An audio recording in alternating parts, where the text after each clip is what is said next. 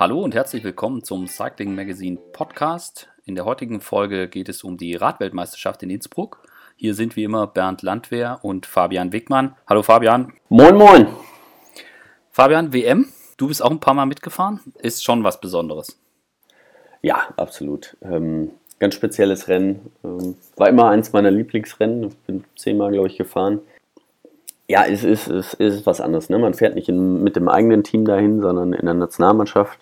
Natürlich kennt man äh, seine Teamkollegen, aber ähm, trotzdem ist es, ist es jedes Mal was Neues gewesen und ähm, die Anreise dahin, das ist nicht wie ein normales, ein normaler Klassiker, wo man ein oder zwei Tage vorher da ist, sondern man ist oft schon äh, drei, vier, fünf Tage vorher da, je nachdem, wo sie jetzt gerade ist. Gut, Innsbruck ist jetzt für die meisten Deutschen nicht ganz so weit weg.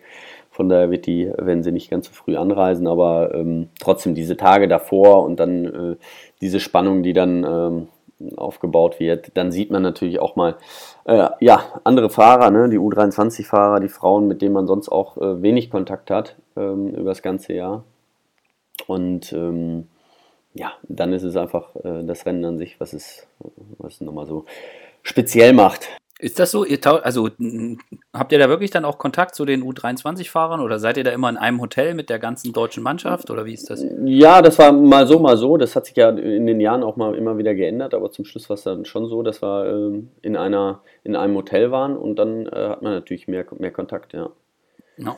Und äh, ja, da fragt man natürlich auch, oh, wie war es und ihr wart ihr jetzt schon da, habt die Strecke gesehen. Ähm, da muss man ja auch mal irgendwie die Strecke sich angucken, darauf trainieren. Die ist ja nicht die ganze Woche gesperrt, sondern man hat dann immer seine Trainingszeiten ähm, und von daher tauscht man sich da schon immer aus.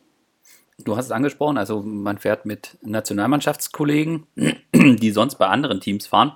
Äh, ziehen da immer alle in einem Strang oder hast du es auch mal erlebt, dass da vielleicht der eine für den Kapitän aus, einem, aus einer anderen Mannschaft fährt? Oder gibt es da immer wieder Konstellationen, die ein bisschen schwierig sind? Nee, im Großen und Ganzen lief, lief, lief das in Deutschland eigentlich immer ganz gut ab, muss ich ehrlich äh, stehen. Ähm, das ist, ähm, ja, also ich glaube, andere Nationen, so wie, wie, wie Spanien, ähm, die haben es da schon, die haben es, ja, hat man ja gesehen in den letzten Jahren, die haben es oft nicht hingekriegt. Ja. äh, die Italiener kriegen es immer sehr gut hin. Ähm, das kommt halt immer darauf an, wenn man wahrscheinlich so zwei Fahrer hat, die wirklich mehr oder weniger gleich gut sind, dann darf man sie am besten gar nicht erst mitnehmen. Da muss man sich für einen entscheiden und ähm, für den dann gefahren wird. Ähm, aber ansonsten klappt das eigentlich ganz gut. Kannst du dir auch vorstellen, so bei, bei kleineren ähm, Mannschaften, also wir haben das in den vergangenen Jahren, Peter Sagan dreimal hintereinander Weltmeister geworden, dass man hat, da hat man schon gesehen, okay, aus anderen Nationen, aber auch ein, ein Bora-Fahrer hat ihn dann auch unterstützt. Ähm, glaubst du, dass es ein Thema ist eher bei kleineren Mannschaften, dass man dann vielleicht dem, dem Teamkapitän im Profiteam hilft, weil man vielleicht so äh, in der. Klar, also bei, bei, bei kleinen Nationen auf jeden Fall. Ne? Also ähm, ja, wenn da jetzt einer aus Uruguay äh, kommt und äh, in, in einem World Tour äh, Team fährt und er weiß ganz genau, er hat da keine, keine großen Chancen, dann kann das natürlich schon mal sein, dass er ähm, ja, seinem Landsmann hilft ne? oder seinem, seinem Teamkollegen hilft. Ähm, aber ansonsten bei den großen Nationen, also jetzt, ähm, also da muss man schon auf, das macht man vielleicht einmal, aber wenn, wenn, äh, ja, wenn, wenn Belgier einem Holländer äh, irgendwie hinterher äh, hilft, weil, weil sie beide in einem Team fahren, dann ähm, war es das letzte Mal, dass er bei einer WM gestartet ist. ja. Gibt es eine WM, an, du, an die du dich am meisten erinnerst? Oder wo du sagst, ja, das war mir von der Stimmung großartig oder von der Strecke oder von deinem Rennen oder so? Gibt es eine, wo du sagst, das war die geilste WM? Boah. Nee. Äh, die waren alle, alle, alle speziell. Ähm, klar, damals in Italien, wo ich siebter war, das war, da war ich wirklich mal nah, nah, ganz nah dran, auch weiter noch nach vorne zu kommen. Aber ähm, auch meine erste WM habe ich noch sehr gut in Erinnerung. Hamilton äh, 2004 ist jetzt schon, äh, oder 2003 war es sogar, ähm, schon ewig her, aber das war für mich natürlich, äh, ja, als 23-Jähriger, das war ein Riesenerlebnis für mich. Also die habe ich noch sehr gut in Erinnerung. Ähm, Madrid auch, als ich äh, ja, eine Runde vor, vor Ziel noch vorne mit Bettini raus war. Ähm, also ja, es waren immer, ähm, ich habe viele gute Erinnerungen. Kann das gar nicht sagen, dass es die eine, eine war. Oder die andere. Ich war immer oft im Finale mit dabei. Ähm, ganz oft hat es dann nicht gereicht. Ich glaube, ich war dreimal Elfter oder so bei der WM. ähm, aber gut. Ja. Das war so. Ich würde gern, bevor wir uns jetzt, also die ganze Woche gibt es Wettbewerbe, die ja. äh, WM ist schon gestartet mit dem, mit dem Mannschaftszeitfahren ähm, am, am Sonntag, wo sich, äh, ja, ich würde schon sagen, Top-Favorit Quickstep, kann man glaube ich schon sagen, oder? Kann man so sagen. Bei den die Männern. haben am meisten Rennen dieses Jahr gewonnen und die haben gleich weitergemacht. Ja, und sie waren eigentlich auch jedes Jahr sehr, sehr, sehr stark äh, bei, den, bei den Mannschaftszeitfahren. Ich glaube, es war der vierte, der vierte Titel. Ähm, das schon war schon Hausnummer. War jetzt keine Überraschung. Nee, nee, und der Abstand war auch nicht, äh, war jetzt auch nicht super klein. Mhm. Ähm, auf jeden Fall, die ganze Woche gibt es die Wettbewerbe. Du hast es angesprochen, von den Junioren über die U23 Frauen und am Sonntag dann das äh, Straßenrennen der Männer. Das Highlight, bevor wir uns jetzt genau die Strecke angucken, würde ich gerne mit dir so ein bisschen über die Besonderheit die, von so einer WM sprechen, was so den Charakter im Rennen betrifft, weil dadurch, dass riesiges Starterfeld äh, und glaube ich auch mit einem sehr unterschiedlichen Niveau und dann halt mhm. halt die, äh, die unterschiedlich starken Mannschaften, ähm, das gibt immer eine besondere, auch eine besondere taktische Note dem Ganzen. Genau, das ist immer eine, eine besondere Konstellation. Ich meine, bei jedem World Tour Rennen, man, man weiß, welche Teams gut sind ähm, bei den und den Rennen, ähm, wie die sich normalerweise verhalten. Bei einer WM ist das, ist das halt nicht so. Da sind halt auch, wie, wie du sagtest, schon kleine Nationen dabei. Da ist es oft auf die Plätze fertig los, dann fahren irgendwelche ähm, kleineren Nationen weg und dann ist erstmal Ruhe. Und dann wird erstmal, ähm, ja, ähm, dann ist das ein Ausscheidungsfahren im Grunde genommen hinten raus. Ähm, Gerade auf den Runden immer, ähm, da wird dieses Jahr bin ich mir ziemlich sicher, dass also die Entscheidung fällt halt erst in der letzten Runde. Da fährt vorher keiner weg, weil das ist einfach so schwer, äh, wenn man da drei Runden vor Schluss schon mal Vollgas fährt, dann äh, hat man sein, sein Pulver verschossen. Ja. Von daher, ähm, ja, ist, ist das immer so ein bisschen anders und man muss halt gucken, wie sind die Teams jetzt aufgestellt? Wie, ähm, wie, sind, wie stark sind sie wirklich, dass sie hinterherfahren können? Ähm, ich meine, man hat ähm, ja, manchmal einen super starken Fahrer, ähm, der gewinnen kann, der hat aber überhaupt keine Mannschaft, also muss der halt pokern. Ne? Also so ein Sagan zum Beispiel, das ist, ähm, also jetzt nicht bei der WM, zähle ich nicht als äh, Top-Favoriten, aber auch äh, die WMs davor, da hatte er im Grunde genommen, die konnten fahren, seine, seine, ähm, seine Helfer, ne? seine, seine, Teammitglieder, aber nicht im Finale. Da ist er meistens war er da äh, allein auf sich gestellt. Ja dann muss man halt auch pokern. Deswegen ist das auch, äh, liegt so ein Rennen auch nicht jedem. Also ähm, gerade diesen Rundfahrern, die, ja, die immer darauf ähm, darauf bedacht sind, dass sie noch einen Helfer bis zum Schluss dabei haben. Ähm, ja, die, die, die können oft bei einer WM nicht darauf zählen und äh, deswegen verschätzen die sich schnell auch mal. Also ähm, WM ist ein Klassiker. Mhm. Und deswegen gewinnt sie auch oft so ein Eintagesfahrer. Also ne, so ein Rundfahrer ist es selten. Da sehe ich dieses Jahr auch nicht allzu viele. Es gibt, es ist eine sehr schwere WM. Also ich glaube die schwerste seit 20 Jahren, würde ich fast sagen, weiß nicht. Ja, das kann, das kann also, gut sein, ja. Also wirklich, also mit Sicherheit seitdem ich dann gefahren 2003, ich wüsste nicht, dass es einmal so schwer war. Ja. Also es waren immer, ähm, immer kleinere Berge drin. Es war, war, schon sehr schwer auch, aber nie so lange am Stück. Ja. Ähm, von daher wird das was anderes sein, aber trotzdem ist es ein Eintagesrennen und keine Rundfahrt. Und ähm, deswegen, ja, viele sagen, ach, die, die jetzt bei der äh, Vuelta vorne sind, die sind super am Berg, die fahren da gut und äh, einer von denen wird schon gewinnen, muss nicht automatisch sein. Ja. Sicht so. Bevor, bevor wir uns jetzt wirklich äh, die Strecke ganz genau angucken, du hast gerade schon angesprochen, dass es ein sehr schwerer Kurs ist. Was ich bei der WM immer total faszinierend finde, dass ähm, so die ersten, also die Gruppe geht weg und da sind dann fünf Namen drin, die man noch nie gehört hat. Und äh, dann fährt äh, die Italiener und Spanier und die Belgier fahren dann hinterher. Und ähm, auf jeden Fall, dann gibt es so diesen Punkt, so äh, das Rennen ja, plätschert ist das falsche Wort, aber es passiert nicht so mhm. wirklich viel. Und dann gibt es meistens so, wenn, wenn die 200 Kilometer überschritten sind, dann gibt es meistens ja. so ein Durchrucken. Also da wird ja. dann einmal schnell gefahren und plötzlich ist das Feld nur noch halb so groß. Also bis genau. dahin sind die alle mitgekommen und dann, ich finde es immer wieder, äh, finde es immer wieder spannend. Und das ist auch so ein Ding, ähm, ich, äh, ist das, wie ist das im Rennen? Also kannst du, wird da wirklich gesagt, so jetzt hängen wir mal das Gemüse ab und dann wird kurz äh, Gas gegeben oder entsteht sowas auch von alleine? Ah, das entsteht mehr oder weniger von alleine. Also das merkt man dann ziemlich schnell. Man muss dann nur, ähm, also ich war ja auch so ein Fahrer, ne, der äh, gerade bei den längeren Rennen ähm, kam ich gut zurecht. Also ähm, alles, was über 200 Kilometer war. Und da habe ich, das war schon im Kopf manchmal schwer für mich, wo ich sagte, so, was war 180 Kilometer oder 160 und da waren noch alle dran und du dachtest, boah, das war schon ganz schön schwer mittlerweile. Also, ja. ne, es kann ja nicht sein, dass noch alle dabei sind, bis jetzt so schlecht und da muss man einfach, äh, ja, draufbleiben, mental auch stark bleiben, weil, ähm, es wird nicht unbedingt so viel schneller, aber es, es wird halt schwerer für viele andere, ne? das, die halt die Ausdauer nicht haben. Von daher, ähm, klar, es, man, also so, so 100 Kilometer vor Ziel, da braucht man nirgendwo hinfahren. Ne? Ähm, aber wenn es dann so ins Finale reingeht, also die letzten 60, 50, 60 Kilometer, ähm, da sind schon auch die Edelhelfer, die da mal anfangen zu rucken. Und ähm, dann ist es oft so, wenn man einmal ein bisschen schneller fährt, dass dann komplett explodiert und dann nicht mehr 200 Fahrer sind, sondern nur noch 60. Ja, das passiert vielleicht dies Jahr schon ein bisschen her, weil der Kurs genau. halt wirklich schwer ist. Ja. Äh, aber äh, da gucken wir, da gucken wir jetzt, äh, da gucken wir jetzt ein bisschen drauf. Wie immer ewig lang, also ich glaube nicht ganz 260 Kilometer und es geht vom Start in Kufstein. 265. bitte? 265 meine ich, oder? Hm?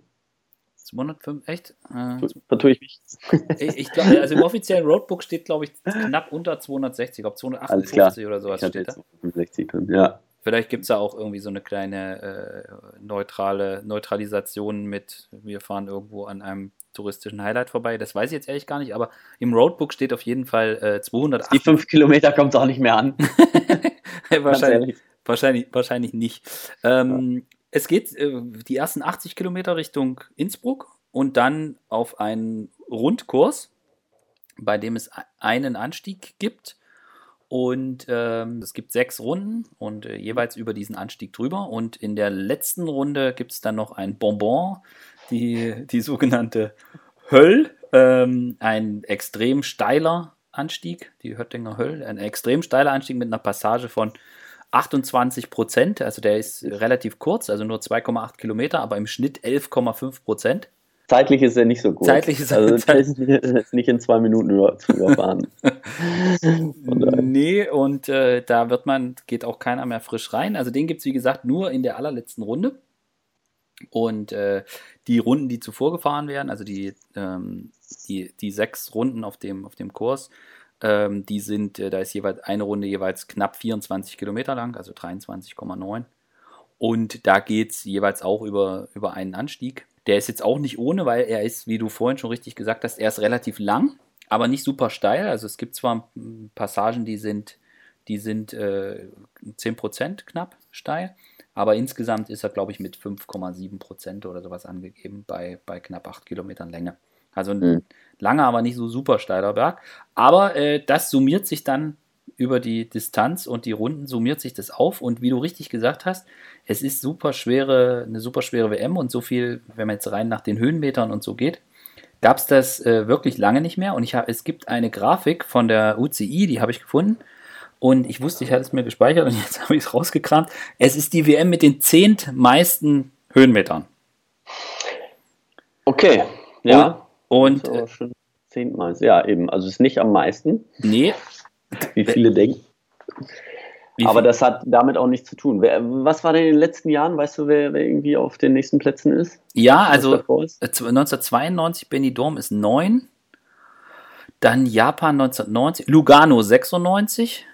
Äh, mhm. Ja, und dann die Top sind äh, Montreal 74, Solingen 1954, äh, Chambéry 89, Duitama und die WM mit den meisten ähm, Höhenmetern war Nürburgring 1966. Hm. Steht hier zumindest. Rudi Altig. Ja, der alte Kletterer. Ja gut, das war auch 500 Kilometer lang, oder? ja, ja, ich glaube, ich glaub, es ging über drei Tage oder so. Aber so, ne, wie, was ich schon sagte, so seitdem ich, also meine erste WM 2003 beim Profis gefahren bin, ähm, so schwer war keine. Ja, also die taucht jetzt hier auch nicht auf. Ja. Äh, also ich habe jetzt nicht, habe ich jetzt nicht alle nachgeguckt, wie, wie schwer das war, aber äh, vollkommen richtig, super schwer. Und ich finde das ehrlich gesagt auch mal ganz interessant, weil, wie du vorhin richtig gesagt hast, es sind meistens so die Klassikerfahrer, die, die, äh, die sich den Titel holen. Und ich finde es eigentlich ganz cool, so den, ich sag mal, den echten Kletterern und den, den Klassementfahrern auch eine Chance zu geben, das Trikot zu holen. Ja. Also ich finde es eigentlich ganz cool, das mal zu machen. Ja. Und ich, außerdem, sonst Eben, hätte Saga noch zehn Jahre gewonnen. Ja. da muss auch für jeden mal was dabei sein. Also ne, eine WM kann nicht, kann nicht immer flach sein, ähm, die kann nicht immer bergig sein. Also das, da, das muss ein Mix irgendwie sein, finde ich auch. Das ist halt das Interessante auch am Straßenrennen. Es gibt ja nicht den einen. Ähm, also man könnte im Grunde genommen drei Weltmeisterschaften austragen. Ja? Also man könnte ein richtiges Bergrennen machen, man könnte so einen Klassikerkurs machen und ein Sprintrennen halt machen. Und ähm, in jeder Disziplin gibt es halt den weltbesten Fahrer. Ne? Ja. Ähm, deswegen, äh, ja. Das wird dann aber äh, schwierig mit den, mit den Tricks.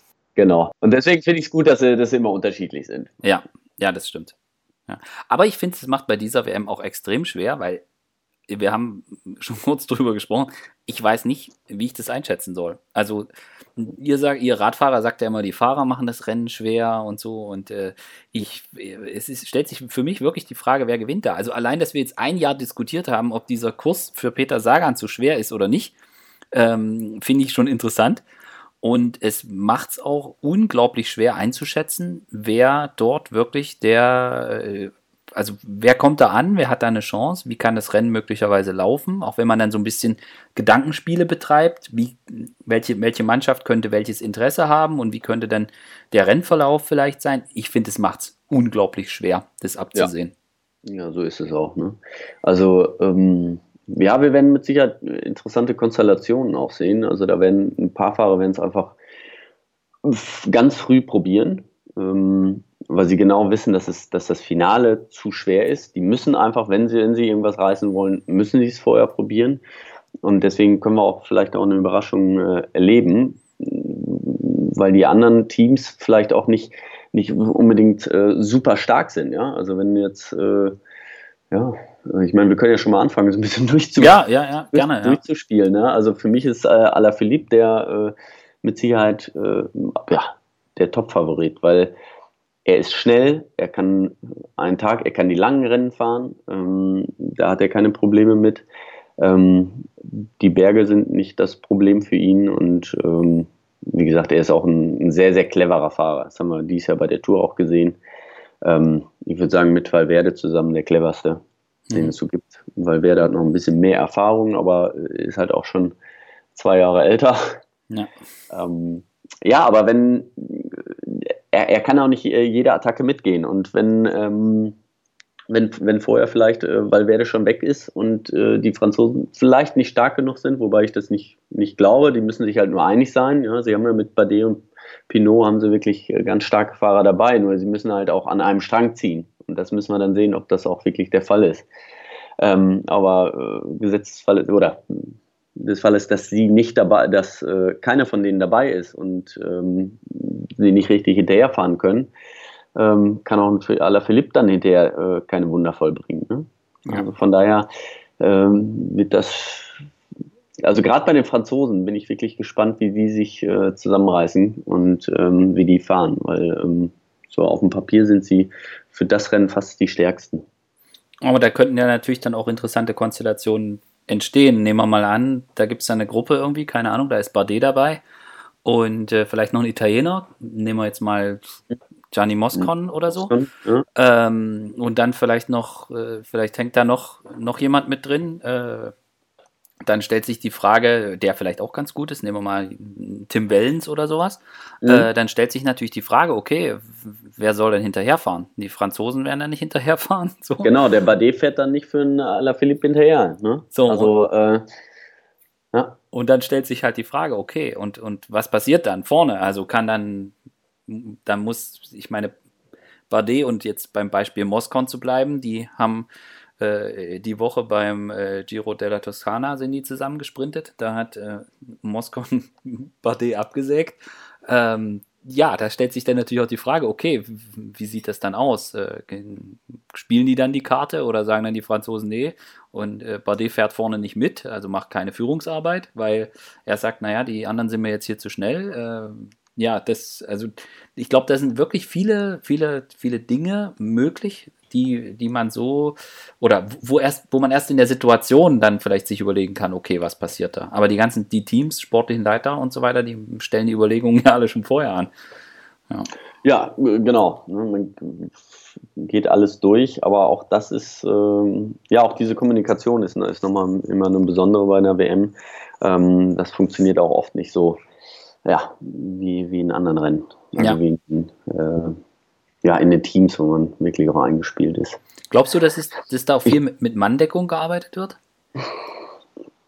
Ja, das, das schon. Ne? Ähm, weil, also gerade bei den großen Teams, weil sonst äh, ist das schwer, alles zu kontrollieren. Äh, von, aus dem Auto raus da. Ähm, also ähm, nicht jeder Fahrer wird da abgedeckt, aber äh, also wir haben es in der Vergangenheit auch so gemacht und haben gesagt, hier, wenn der geht, ähm, auf die drei musst du halt aufpassen und wenn die gehen, äh, gehst du mit.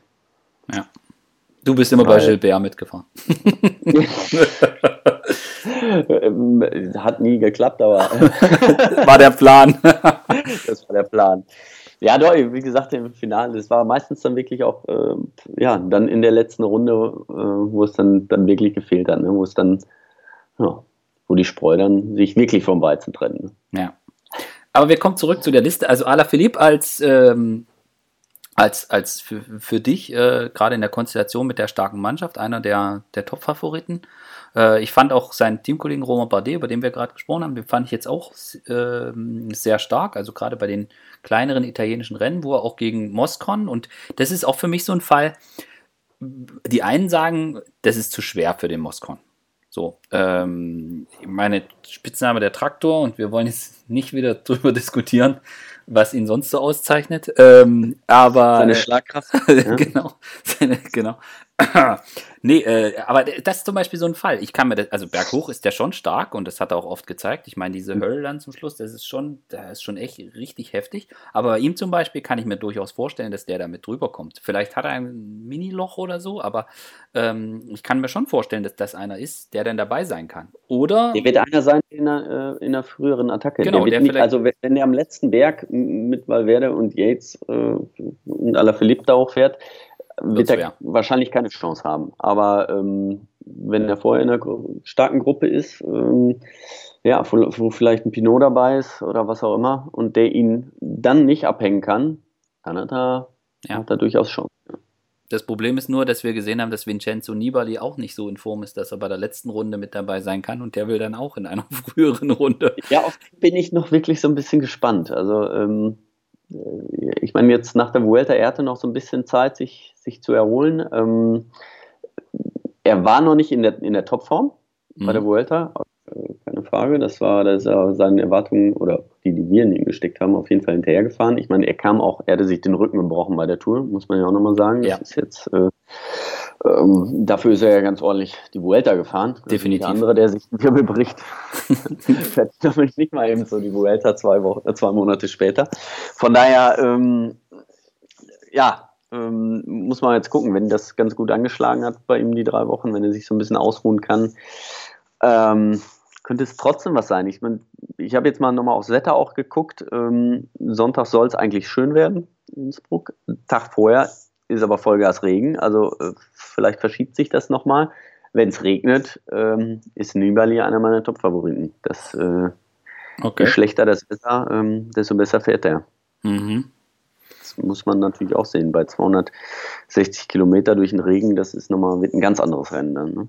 Ja, also das mit dem Wetter äh, gebe ich dir vollkommen recht. Ich zweifle so ein bisschen dran, dass er, dass das gereicht hat. Also die Pause nach dem, nach dem Sturz und jetzt, also er hat es ein paar Mal bei der Vuelta probiert, das hat man auch mhm. gesehen, dass er damit in die Gruppe gegangen ist und da fehlte echt noch viel. Also ich, Ich weiß es nicht. Ich fände also er hat großen Aufwand betrieben, hat sich die Strecke, glaube ich, 400.000 Mal angeguckt und mhm. äh, wollte unbedingt. Ich meine, klar, er ist auch nicht mehr der Jüngste und äh, nochmal ein Jahr in so einem bunten Trikot rumfahren, da hätte er sicher mega Bock drauf. Aber ich habe so ein bisschen die Befürchtung, dass es nicht reicht. Und wo ich auch Befürchtung habe, ja, perfekte Überleitung, ähm, Alejandro Valverde, der jetzt bei der Vuelta wirklich bis zum Ende, also wir hatten beide spekuliert, dass möglicherweise nicht Valverde der Kapitän ist, sondern Nairo Quintana Gesamtklassement. Ja. Es kam dann andersrum. Ich weiß gar nicht, ob sie sich das so genau überlegt hatten oder ob Nairo einfach nicht konnte. Und der konnte einfach nicht. Der konnte einfach nicht. Und dann war Valverde aus Versehen Zweiter im GC und dann musste er da durchziehen. Ähm, das sah auch so ein bisschen, also ich weiß nicht, ob das jetzt im Endeffekt alles so ideal war für die WM-Vorbereitung. Ich meine, er wird jetzt am Ende im Gesamtklassement irgendwie Fünfter, ist da mhm. komplett Anschlag gefahren bis Ende. Ähm, ja, weiß ich nicht, ob das, ob das, ich meine, klar, wenn du Zweiter im GC bist, äh, kurz vor Schluss kannst du jetzt auch nicht weglassen, aber Nö. Äh, ich bin mir jetzt nicht, also ich will jetzt auch da nicht sagen, die haben irgendwas falsch gemacht, sondern ich will eigentlich eher sagen, es lief nicht so perfekt in diesen Plan mit diesem bunten Trikot, weil ich glaube, wenn das alles perfekt gelaufen wäre, dann wäre er bei der Vuelta nicht voll Anschlag bis zum Ende gefahren und mhm. ähm, dann wäre er für mich vielleicht sogar der Top-Favorit für die WM gewesen. Ja. Ähm, genau, also ich, er ist für mich immer noch ein absoluter Favorit, weil ähm, mit der Erfahrung, die er hat, gerade bei einer WM, die haben wir eingangs schon gesagt, ähm, eine WM hat halt seine äh, die eigenen Gesetze, da wird ein bisschen anders gefahren. Er war schon sechsmal auf Podium, er weiß, wie man da fährt, er weiß noch nicht ganz genau, wie man, wie man gewinnt. Aber äh, von daher, ähm, ja, wir haben es ja auch bei der Vuelta gesehen. Er war, er war einfach immer dabei. Er hat ein Auge und ähm, ähm, hinterher hat es ihm dann ein bisschen den Stecker gezogen, aber er hat nie einen taktischen Fehler gemacht. Und von daher ähm, sehe ich ihn dann immer noch, auch, auch wenn es da ein bisschen kälter wird, ein bisschen schlechteres Wetter wird, hat er da äh, ja, äh, große Reserven, ja. Chancen. Ja. Und ich meine, wir haben jetzt gut, es war jetzt die Vuelta, aber es gab ja auch noch andere Rennen und ähm, ne, auch die italienischen Klassiker. Ähm, es bereiten sich nicht alle nur über die WM, äh, über die äh, Vuelta auf die WM vor. Von daher, äh, ein Tagesrennen ist einfach nochmal was anderes. Ja? Bei, der, bei der Vuelta am Ende, da musst du einfach jeden Tag gleichmäßig fahren, aber ähm, bei der WM hinten raus werden nochmal andere Wattwerte auch getreten, ne? in der Spitze. Ja. Da musst du einfach frischer sein. Und ich glaube, also was ein Riesenplus bei Valverde ist, dass er extrem endschnell ist. Also da gibt es nicht viele, die, genau. die, die, ihn, die im Sprint schneller sein könnten als er. Wir haben es gesehen, ne? er hat ähm, Sagan geschlagen mit einem Bergaufsprint ja. bei der Vuelta. Also das äh, mit seinen muss, 38 Jahren muss er immer machen.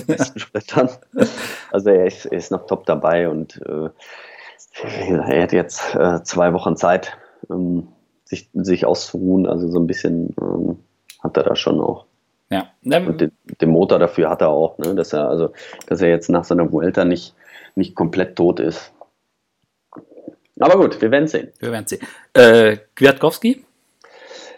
Ja, ähm, hat natürlich auch die Tour in Bein, wo er sehr viel fahren musste. Vuelta hat er ganz stark angefangen. Ähm, dann ist er so ein bisschen in der Versenkung verschwunden. Ähm, vielleicht war es ganz gut, wie, wie er jetzt bei der Vuelta dann gefahren ist. Er musste nicht jeden Tag Vollgas fahren. Er konnte sich jetzt wirklich auf die, auf die WM dann auch vorbereiten.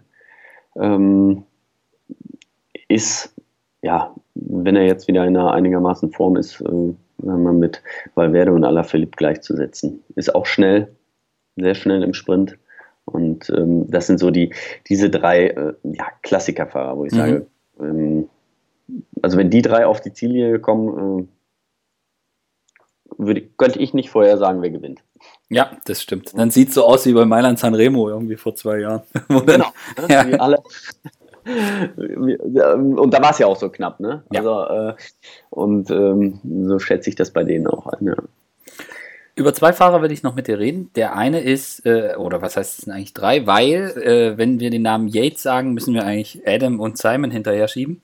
Ähm, ich fand es beeindruckend bei Mitchelton Scott, wie die bei der Vuelta in der ersten, oder ja, die erste Hälfte eigentlich, den Adam Yates komplett geschont haben. Der war mehr oder weniger nicht zu sehen, also der ist da mitgefaffen, aber präsent, ja. Ja, aber nicht jetzt irgendwie, hm.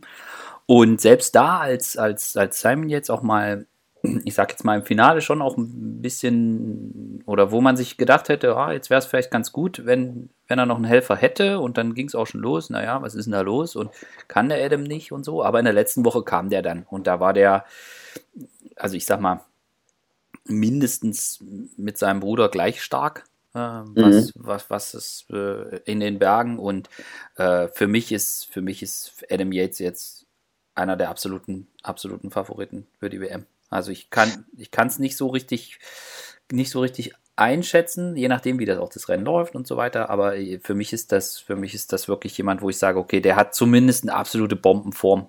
Und wenn die alle gemeinsam in die letzte Runde gehen und dann diese, diesen monstersteilen Berg hoch, äh, da bin ich mal gespannt, wer da bei ihm oder wer da genauso schnell wie er hochfahren kann. Vielleicht Ala Philipp, aber äh, wahrscheinlich sind es nicht viele. Nee, äh, genau, und da, die haben natürlich auch, die Engländer haben dann die Chance, da so ein bisschen zu taktieren, ne, mit Simon und Adam. Also äh, viele gucken jetzt vielleicht dann auch eher auf den Simon Yates. Äh, und äh, er kann aber auch schon ein bisschen früher gehen, ne? Und jede Attacke, hatten wir ja vorhin auch schon gesagt, ähm, kann man nicht hinterhergehen. Ähm, Adam ist jemand, der hat äh, die Klassiker San Sebastian auch schon mal gewonnen. Also der kann auch so ein Eintagesrennen gewinnen. Hat er schon bewiesen. Ähm, und von daher, ähm, ja, haben die, ähm, haben die alle Möglichkeiten. Ne? Ja. Also da bin ich wirklich gespannt. Und der andere ist äh, Primus Roglic. Und hm? da bin ich echt mal gespannt. Also ich glaube, das ist so jemand, das der. Das wird halt so ein Einzelkämpfer. Ja, bin ich mir gar nicht mal so sicher. Also ich, ich bin, also. Doch, er, ja, wie meinst du? Ja.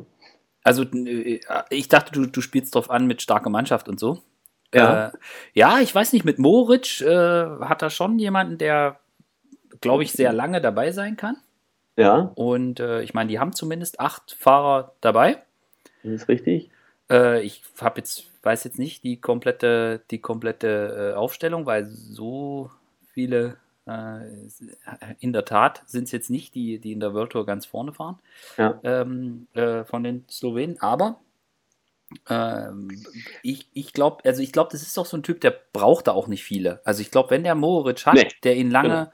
der ihn, ja. ich sag mal, wirklich. Das ist halt auch die Frage, ob sie zusammen fahren werden. Ne? Ähm, ähm, das weiß ich nicht, wie das Verhältnis zwischen den beiden äh, ganz genau ist. Ähm, also ich, Moritz ist natürlich auch einer, der, der kann auch in der Abfahrt hinterher nochmal ja. losfahren und gewinnen, aber äh, ähm, ja, also ich glaube, ich, also ich glaube, das, ich glaube, das, also ich, ich habe mit ähm, mit äh, Moritz bei der Deutschland-Tour habe ich mhm. kurz mit ihm gesprochen und ähm, hatte lustigerweise das gleiche Erlebnis wie, wie jemand anderes auch, weil ich habe ihn auch gefragt. Ich sag so, ja, hier WM und so. Und er sagte nur, nee. Mhm. Und ich so, hä? und er so, ja, Roglic. Ich so, ah, ja. okay. So, also, äh, er, also Kann auch, auch so, Taktik sein, ne? Kann auch, auch.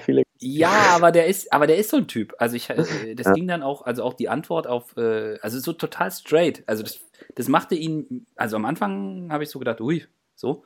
Aber das machte ihn dann total sympathisch, äh, weil, also so viel hatte ich jetzt vorher auch nicht mit ihm zu tun, aber bei der Deutschlandtour ja dann doch häufiger und äh, dann konnte man auch so ihm noch, noch ein paar andere Sachen halt fragen und seine Pläne und mit, äh, mit mit Klassiker und äh, nächstes Jahr und, und welches Rennen ihm da liegen könnte und so.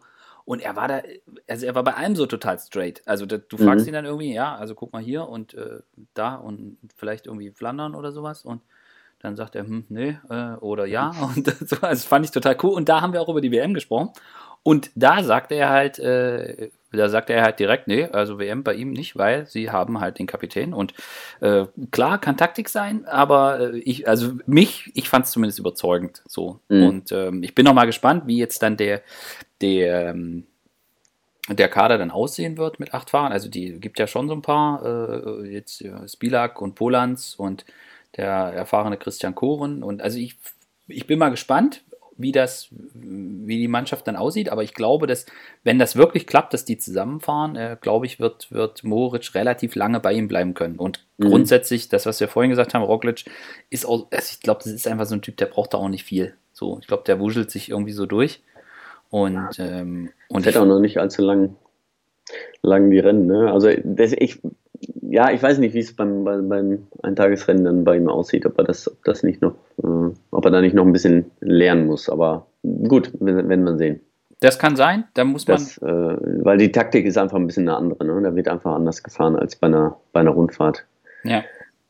Meinst du schon, dass, meinst du, dass es so einen großen, so einen großen, äh, so einen großen Unterschied macht? Also das, ja. Ja, ja, ja oh, definitiv, ja. Also man hat es auch in, in, ja, wie viele äh, Grand Tour-Sieger haben, äh, haben auch einen Klassiker gewonnen. Ja, also da, das, so viele sind das nicht. Nibali ist absolut einer, ja. der dabei sein kann und äh, Valverde. Und dann wird's, wird's, wird schon ziemlich eng. Ja. Das ist einfach noch was anderes. Das, weil, weil, weil, weil das sind einfach andere Voraussetzungen, die man mit sich bringen muss. Ne? Ähm, so ein Grand Tour-Fahrer, der muss halt eine extrem hohe Schwelle haben und dann muss er die ganze Woche, die ganzen äh, drei Wochen äh, fährt er auf der Schwelle und hängt mhm. die anderen dann irgendwie ab. Aber ähm, bei so einem Eintagesrennen, da musst du halt mal lossprinten und dann musst du mal, äh, weiß nicht, 900 Watt äh, über eine Minute treten können und dann mal wieder rausnehmen und dann wieder und dann auch mal 1500 Watt treten können. Was viele von denen ähm, nicht so oft machen. Den Rundfahrern, Rundfahrern halt nicht können. Ja. Mhm. Und was ich mir auch überlegt habe, ist äh, vielleicht, also das Einzelzeitfahren äh, am, oh Gott, jetzt weiß ich gar nicht, ob es am Mittwoch ist. Ich glaube am Mittwoch. Mittwoch, Mittwoch ist das Einzelzeitfahren. Ja. Ähm, das wäre natürlich auch was für ihn. Da gibt es nämlich einen Anstieg drin. Ähm, mhm. Das heißt, vielleicht gibt er auch dort Vollgas beim, beim Einzelzeitfahren. Ich rechne ihm da durchaus gute Chancen ähm, äh, zu, also schreibe ich ihm zu. Äh, und meinst du, das ist, das könnte, könnte dann auch ein Problem sein, wenn man beim Einzelzeitfahren am Mittwoch all in geht und dann Sonntag Straßenrennen oder reicht das zum Erholen? Ähm, ja, das ist, das ist halt die Frage. Ich war da, da du hast nie gemacht. ähm, da gab es, glaube ich, nicht so viele in der äh, Vergangenheit, die das konnten, aber es ist natürlich auch ein, ein spezieller Kurs. Ähm, ja. Weiß man nicht. Ähm, Na gut, ich, ich bin. Ich glaube, er, er, ist, ist, ist, in einer äh, sehr guten Verfassung ähm, und äh, dann macht ihm das wahrscheinlich auch nicht, nicht viel aus. Also, ich meine, so ein Tom Dümmeler auch, ne? Der, ähm, der wird jetzt auch am Mittwoch erstmal Vollgas fahren und ähm, das ist erstmal sein großes Ziel und dann wird er weiter gucken. Ja. Mhm.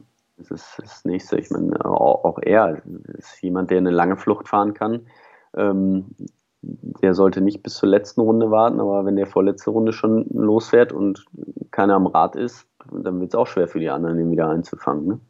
Ja, das ist richtig. Ah, also willst, willst, du dich festlegen, bevor wir jetzt auf den deutschen Kader für die WM gucken? Willst du, willst du einen sagen? Wo du sagst, also ich bin das mit dem Roglic, ich weiß nicht, das ist irgendwie so ein... Gilbert. okay. ah, schön. Äh, ich weiß, ich, ich könnte mir vorstellen, dass der Roglic irgendwie den Rui Costa macht oder sowas. Also irgendwas, ich, ich weiß nicht, irgendwas bin mir da so unsicher. Aber gut. Ähm, Vielleicht gewinnt. damals ja die, konnten die Spanier sich nicht einigen und dann haben, ähm, durfte ein Portugieser ran. Hm. Ja, genau. Ähm, ich sag Alaphilippe. Alaphilippe, okay. Ja. Gut, dann, also ich, ich, ich weiß es wirklich nicht.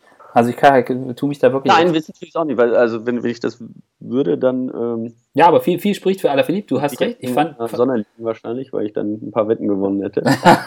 du alter Sportwetter.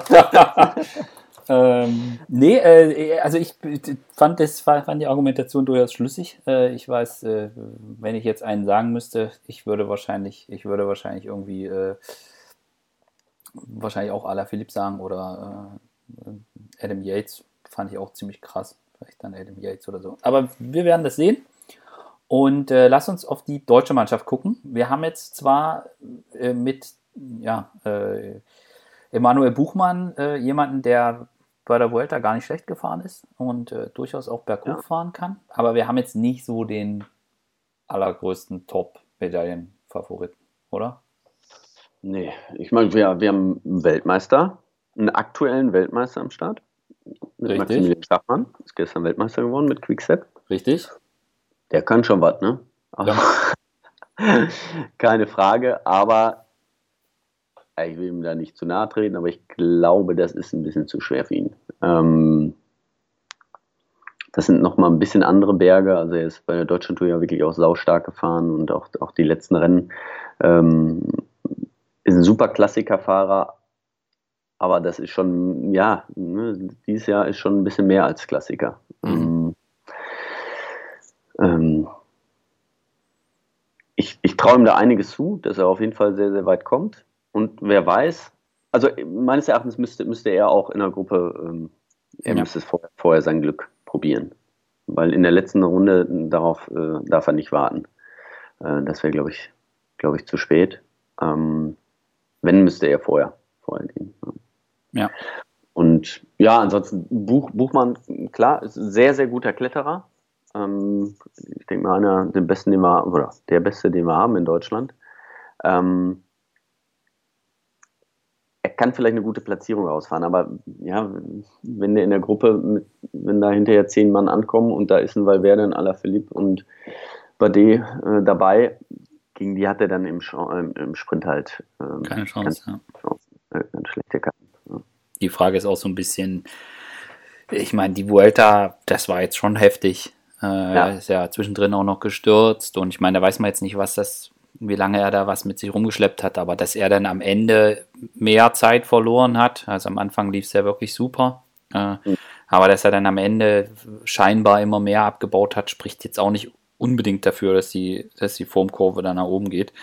Und ähm, ich sehe ihn ja da jetzt auch nicht als ja, und wie also ich sehe ihn auch, es ist ein Riesentalent, was die Rundfahrten auch betrifft, aber was die Eintagesrennen, so ja. ja, das, das ist, da sind einfach andere Voraussetzungen, die man da ja. äh, mitnehmen muss. Ähm, ja. Ja, das hast, das hast gut erklärt, das, da gehe ich mit. Äh, ja, äh, unseren Vorzeigezeitfahrer Simon Geschke, der jetzt ja, der ja. nicht beim Zeitfahren startet, äh, dort starten Toni Martin und Maximilian Schachmann.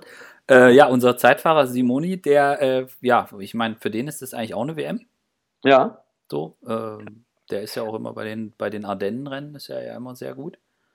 Genau. Also das ist, äh, auf, er, er, wird da gut fahren. Ähm, keine Frage. Ähm, also die ganze Mannschaft, die, die brauchen äh, viel Glück. Die Konstellation muss einfach stimmen, ähm, damit sie da einen äh, in, die, in die Top Ten bringen. Ähm, ja, auch, wie gesagt, die ganze Mannschaft, die müssen offensiv fahren. Ähm, natürlich, also die dürfen nicht 100 Kilometer vor Ziel da anfangen, aber äh, die müssen einen Schritt vor den Favoriten einfach sein. Ja? Und ein bisschen früher losfahren, äh, dann haben sie eine Chance. Äh, Simoni hat schon ein paar Mal bewiesen, was in ihm steckt. Also ähm, er, er, kann auch eben Zeit fahren, kann er gut. Also er kann auch längere Zeit mal alleine fahren. Das macht ihm auch nichts aus. Ähm, über die Berge kommt er auch, haben wir gesehen bei der Tour. Von daher. Ähm, Was glaubst du? Würdest du, würdest du dich da festlegen? Also würdest du da sagen, wir fahren für einen oder sagt man dann, okay, wir haben jetzt hier Markus Burkhardt und äh, Paul Martens und äh, Nico Denz dabei, die vielleicht so eingeteilt sind, dass sie äh, die anderen drei so ein bisschen am Anfang oder gibt man da komplett raus, Jungs, geht raus und geht da mit, wenn, wenn im, ich sag mal, frühen Finale was passiert? Oder was glaubst du, wie, wie würde man da rangehen? Ja, das, also, ne, also so der Burkhardt ähm, ist, ist einer, der kann lange fahren, hat einen großen Motor, aber der wird mit Sicherheit ähm, ja, am Anfang eingesetzt, wenn es mal ums Fahren geht. Ähm, der ist als Helfer eingesetzt, genauso wie Paul Martens, ähm, der äh, auch bei der WM immer ganz gut gefahren ist, ähm, auch ein Klassikerfahrer ist, ähm, aber er weiß sich selbst auch, äh, glaube ich, ganz gut einzuschätzen. Ähm, Nico Denz ist, äh, ist auch stark gefahren dieses Jahr, hatte auch seine Chancen bei, auch bei der EM gekriegt. Ja. Ähm, von, da ist er sehr gut gefahren, von daher, ähm, der wird sich auch komplett in die, in die ähm, Dienste der Mannschaft stellen. Und äh, also meines Erachtens ist äh, Schachmann so laut Papier jetzt in den letzten Monaten der stärkste Fahrer. Und ähm, ich denke mal, er wird mit Geschke und Buchmann zwei haben, die, die werden das oder die drei werden das Finale gestalten und dann wird man auch gucken, ja, wie die Situation dann ist. Ähm, sie werden jetzt erstmal für den Schachmatt fahren, aber äh, falls der nicht da ist, ist, ist jetzt nicht. Die, die, deutsche Mannschaft hat halt nicht einen Kapitän, wo man sagt, okay, wir haben jetzt alle verliebt und den bringen ja. wir jetzt äh, nach vorne, sondern sie werden Schachmann, denke ich mal, als, als Kapitän hinstellen und dann den bestmöglich unterstützen. Aber falls sich da was ändert, falls er dann doch nicht den Tag hat, wenn sie dann auch umswitchen. Ja. Den dürfen wir ja nicht weglassen, ne? Also auf den Sagan bin ich auch nochmal gespannt. Ja, stimmt, das haben wir jetzt, das haben wir jetzt gar nicht beantwortet, die Frage. Also ich sage, das ist zu schwer. Wie, was sagst du? Ja, auf jeden Fall ist es zu schwer. Aber die Fahrer äh, machen das Rennen und äh, da ist er wieder der wenn alte sie, Spruch. Wenn sie zu viel, ja, wenn sie zu viel, äh, alle zu viel Respekt haben vor der Strecke und sich nicht aus dem Fenster lehnen wollen, dann. Oh, ich meine, Sagan, der hat nichts zu verlieren. Vielleicht geht der die Runde vorher schon mal weg. Das habe ich auch überlegt. Der fährt halt einfach vor drittletzte Runde fährt er einfach los. Und dann nimmt er irgendwie noch so zwei, zwei Knattertypen mit. Wegen, wegen mir auch irgendwie Moskon oder sowas. Ja. Und dann knattert er dann mit dem Traktor die Runde rum und da bin ich mal gespannt, wer dann hinten. Äh, also bergunter werden sie die Lücke nicht kleiner machen. So. Nee, und genau. äh, da bin ich mal gespannt, was dann passiert. Also ich, ich glaube es nicht. Ich, also ich, ich grundsätzlich würde ich immer sagen, Nein, der, der, Kurs, der Kurs ist zu schwer, aber äh, der, Ich will nicht sagen, hinterher, ich habe es nicht erwähnt. genau. Wir, wir sichern uns jetzt schon mal ab. Also Sagan muss man immer. Nee, also ich würde, ich würde mich immer festlegen und sagen, nein, das ist, der Kurs ist zu schwer. Aber das ist eben das Ding, nachher gibt es dann irgendeine blöde Konstellation und dann fahren die weg und Ja. dann, dann ist der in so einer Gruppe und dann schließen die vielleicht auf am letzten Berg und was weiß ich, was da alles passieren kann. Also äh, schon schwierig. Aber ich, ich fand die Diskussion total, oder ich fand es total schön, äh, dass es die Diskussion die ganze Zeit gibt, dass es kein, kein Kurs ist, wo man jetzt irgendwie vorher sagen kann, okay, das sind die fünf Leute, ja. Ähm, und äh, das ist, das ist ja schon irgendwie was anderes, was anderes ist dieses Jahr, auch mit dem, mit den verschiedenen Fahrern, was wir schon gesagt haben, dadurch, dass es so schwer ist. Ich finde das cool. Und bei Sagan, ja, du wegen mir kann er auch viermal hintereinander Weltmeister sein, habe ich nichts, muss man, muss man sich, muss man sich beim, beim, beim Gucken bei den Klassiker nicht umgewöhnen. Aber äh, ich glaube es nicht. Nee, nee, Nee. Also ich setze mich jetzt vom Fernseher. Du, Die Woche. die Woche, du Kann ich nicht ganze Zeit, weil äh, wir haben jetzt noch äh, Münsterland Giro am 3. Oktober. Äh, Ja. Da bin ich auch ordentlich wieder eingespannt. Und äh, haben wir auch ein schönes Starterfeld wieder zusammen. Ähm, von einem Highlight zum anderen. genau. Äh, und ähm, ja, der, der, da, da laufen jetzt gerade die Vorbereitungen und jetzt haben wir da die Woche noch einiges zu tun. Ja, ist ja auch nicht mehr lang hin. Also ist ja dann quasi direkt nach der WM. Genau. Fabian, Dankeschön. Äh, danke für alle äh, fürs Zuhören. Äh, danke an alle fürs Zuhören und äh, bis zum nächsten Mal.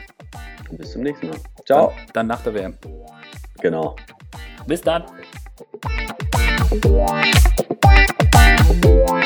Thank you.